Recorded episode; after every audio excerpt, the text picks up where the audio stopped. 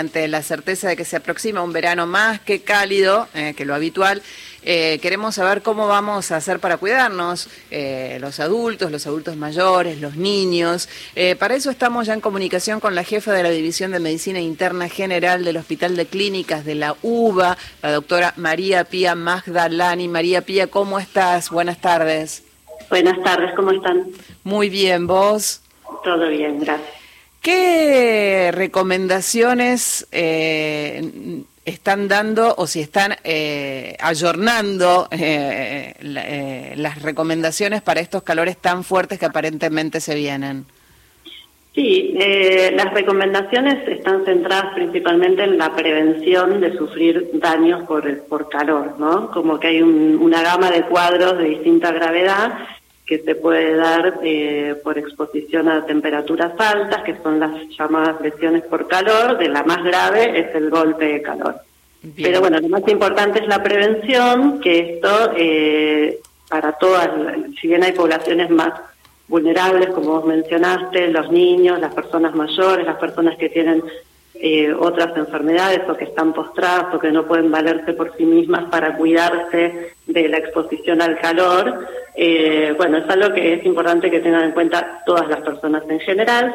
Eh, esto sería, bueno, no estar expuestos a las altas temperaturas en forma continuada, tratar de si uno tiene que trabajar, digamos, en ámbitos de, exposición, bueno, refrescarse intermitentemente, tratar de tener ambientes ventilados, refrigerados, o darse duchas con agua fría, hidratarse eh, frecuentemente y con agua. Y con agua, no con jugos azucarados y esto. Preferentemente con agua, exactamente. Doctora, estaba... No, perdón, perdón, continúe. No, no, no, te... Eh, está, más allá de las recomendaciones de siempre, eh, siempre tuve esta, esta inquietud. Una, yo normalmente viajo en subte en la línea A, donde el aire acondicionado es helado muchas veces y a veces entran a, bancos, oficinas, mismo en algunas casas particulares, eh, el aire acondicionado es helado. Ese choque entre tanto frío cuando uno sale a la superficie, insisto con el subte, tanto calor, ¿eso puede generar algo en el organismo? No, a ver, es desagradable para el organismo por empezar y puede generar como cierto disconfort, pero en términos de la prevención del golpe de calor no. o no, digamos, lo que pasa es que, bueno, a veces, este digamos, es como desagradable corporalmente. Ah, eso seguro. Si uno tuviera que estar en la calle, ir y venir, bueno, y, y puede, digamos, se recomienda esto de entrar en lugares que uno sabe que están refrigerados como para bajar la temperatura corporal, digamos, eh, sean galerías comerciales o, bueno, lugares donde... Ir haciendo altos. Uno puede, claro, ir haciendo altos donde poder bajar la temperatura corporal con estos medios físicos, que es como este frío externo, la hidratación, y el golpe de calor, que es el cuadro más grave, se manifiesta con fiebre, pero si esa fiebre es causada por golpe de calor, es importante no usar medicamentos antifebriles, antipiréticos. Porque, como una vez diagnosticado el golpe de, calor, como... Ese calor hay que bajarlo con estas medidas físicas de enfriamiento corporal, que bueno, si la persona el golpe de calor generalmente necesita asistencia médica, pero en la primera asistencia que se da uno tiene que ayudar a la persona que lo padece a bajar la temperatura corporal, mojándole la piel, abandicándolo, poniendo eh, elementos fríos, ya sea gel pack o algo que en las axilas, en el cuello, en las ingles, si este, está, digamos, lúcida y no tiene deterioro de, del sensorio neurológico, eh, hidratarlo con, con agua fría, eh, pero como esto se puede presentar con, de hecho, eh, la definición del golpe de calor es con fiebre alta, en esa, esa fiebre no se baja con antipiréticos, digamos. ¿no? Doctora, eh, los síntomas previos, digamos, a lo que es el golpe de calor, eh, sentimos dolor en el cuello, eso ya lo podemos interpretar como un previo al golpe de calor. Eh, eh, cuando eh, en general es como una sensación de cansancio, puede haber mareo, sensación de boca seca, más sed, eh, como, como un abatimiento, puede haber signos también digestivos como sensación de náusea, poco apetito, eh, tener al inicio de este cuadro como una sudoración excesiva, que es cuando el organismo trata como de disipar el, calor. Que eso es lo que promueve la deshidratación rápida, ¿no? Que es lo que hay que evitar. Exactamente, pero ahí la hidratación se, se, recomienda igual porque en esa, digamos, en esa sudoración es el mecanismo por el cual el organismo trata como de bajar la temperatura corporal. Mm, doctora, con relación a los adultos mayores está el tema de que no tienen sed que no no no no no tienen sed. ¿Cómo cómo hacemos para que consuman líquido, consuman agua? Tanto los adultos mayores como los chicos tienen como disminuidos a veces la sensación de sed, pero bueno, cuando uno sabe que está en temporadas de calor, eh, hay que hidratarse con regularidad, aunque uno no sienta sed. Insistirles eh, en la cama. Claro, exactamente. Usar ropas frescas, livianas, no ropa ajustada y, y sí, y hay que hidratarse con regularidad preventivamente, aunque uno no tenga la sensación de, de sed. Y la gente que está en cama o que está postrada o que transpira mucho y, a veces solo, digamos, se, se pone un ventilador o así, también a esas personas hay que cuidar de que tengan la, la hidratación adecuada, ¿no?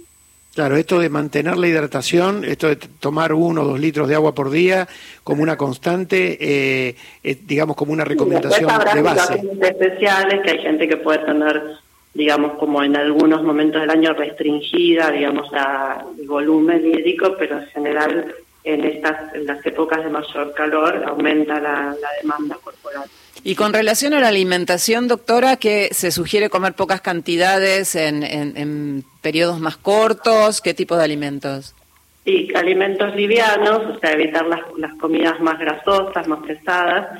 Eh, por supuesto, todo lo que sean frutas, verduras, junto con la hidratación y alimentos en preparaciones sencillas. Y lo que es muy importante es evitar el consumo de alcohol. Claro, porque eso deshidrata. Claro, hay siempre hay como un foco en los niños y en las personas mayores, pero también hay una población que es vulnerable, que es, bueno, la, gente capaz que se considera menos eh, en riesgo, a veces se refresca tomando bebidas frías con alcohol o se expone con menos cuidado a ya sea al sol o a los ambientes cálidos y bueno y estas personas también pueden sufrir hay un tema hay un tema también que es la gente que hace ejercicio que es eh, digamos eh, medio adicta al ejercicio físico y que sale a correr todos los días y que eh, disfruta de transpirar en exceso como que le da una sensación de limpieza no eso me parece que también es difícil a veces de, de contener en estas circunstancias. Estas personas también pueden por más que sean saludables y hagan ejercicio también pueden sufrir eh, afectaciones graves por el calor, es otro tipo de golpe de calor que es el, el que está como inducido por el ejercicio, pero esas personas, por más que estén entrenadas, cuando empiezan las altas temperaturas, debieran bueno, elegir los horarios del día eh, más frescos, bajar la intensidad del ejercicio, incrementar la hidratación y mm, generalmente el que hace ejercicio en forma responsable conoce, digamos, esta Sí, pero como esta es una época, vio doctora que como esta es una época en donde todos quieren hacer ejercicio de golpe para llegar al verano con... Sí, sí o a veces recreativamente hay grupos, lugares, que bueno, que, que medio por presión de pares y demás, la gente bueno, está expuesta, tiene calor, se hace cosas que no hace habitualmente, digamos, se expone, como se, se insola, digamos, porque además en las quemaduras por el sol también generan en la piel digamos, una, digamos, una agresión que eh, también contribuye con el riesgo de sufrir un golpe de calor. Entonces, bueno, hay que estar atentos, por más que uno sea joven y bueno y activo y demás, eh, no es que no es posible que lo afecte el calor. Entonces, bueno, también en esas circunstancias hay que tener cuidado. La última, al menos por mi parte, doctora, eh, el, el agua con electrolitos, el agua que está en las famosas bebidas que se venden, eh, ¿es mejor que el agua o siempre el agua pura es lo mejor? El agua pura, digamos, es, como lo más seguro de recomendar. Las isotónicas, no me salía la palabra, sí. Las isotónicas pueden ser buenas, pero bueno, ahí ya para hacer recomendaciones generales es medio, hay que tener cuidado porque, bueno, hay personas que ya sea por afectaciones, eh, digamos, médicas o medicamentos, bueno, no es que es lo mismo para todo el mundo, eh, no, son indispensables, digamos, si uno consume frutas, verduras y toma agua, digamos, como que... Ya está. Estaríamos bien. Doctora, muchísimas gracias. No, por favor, que tengan buena tarde. Buena tarde para usted. Era la jefa de la División de Medicina Interna General del Hospital de Clínicas de la UBA, la doctora María Pía Magdalani.